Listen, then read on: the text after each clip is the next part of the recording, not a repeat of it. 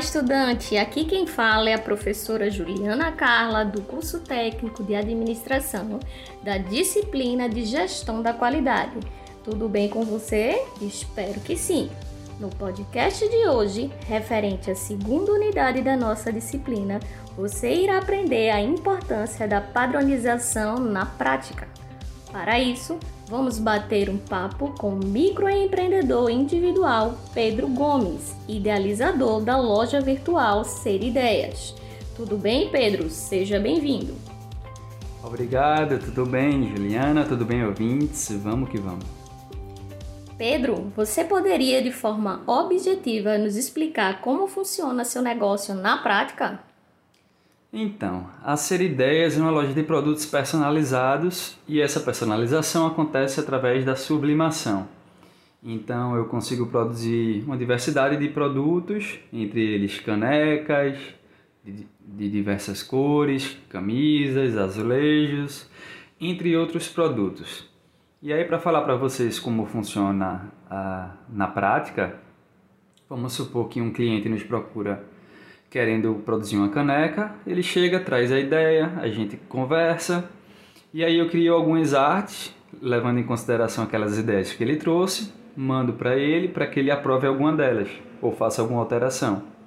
Depois que essa arte é aprovada, eu faço uma impressão da arte em uma impressora com tinta sublimática, uma tinta específica. Pego essa impressão, coloco na caneca, levo até uma prensa térmica. Nessa prensa térmica, ele vai aquecer até um ponto onde a tinta vai sair do papel para a caneca. E aí, alguns minutinhos depois, a caneca está pronta com a ideia do cliente. Entendi. Então, a necessidade de padronização é muito importante para o seu negócio?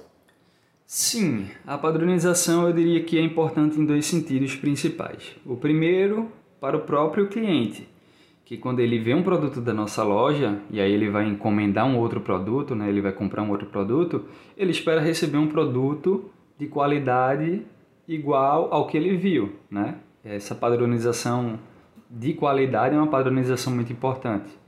E também eu diria que é importante para o próprio empreendedor, manter essa padronização para que ele não perca o controle do negócio. Se ele sempre compra com o mesmo fornecedor, ele vai ter sempre uma estimativa de quanto ele vai gastar no mês, no ano e vai conseguir controlar bem o seu negócio. Se você de repente cada vez compra em um lugar, você termina oscilando nesse valor e pode terminar escorregando financeiramente.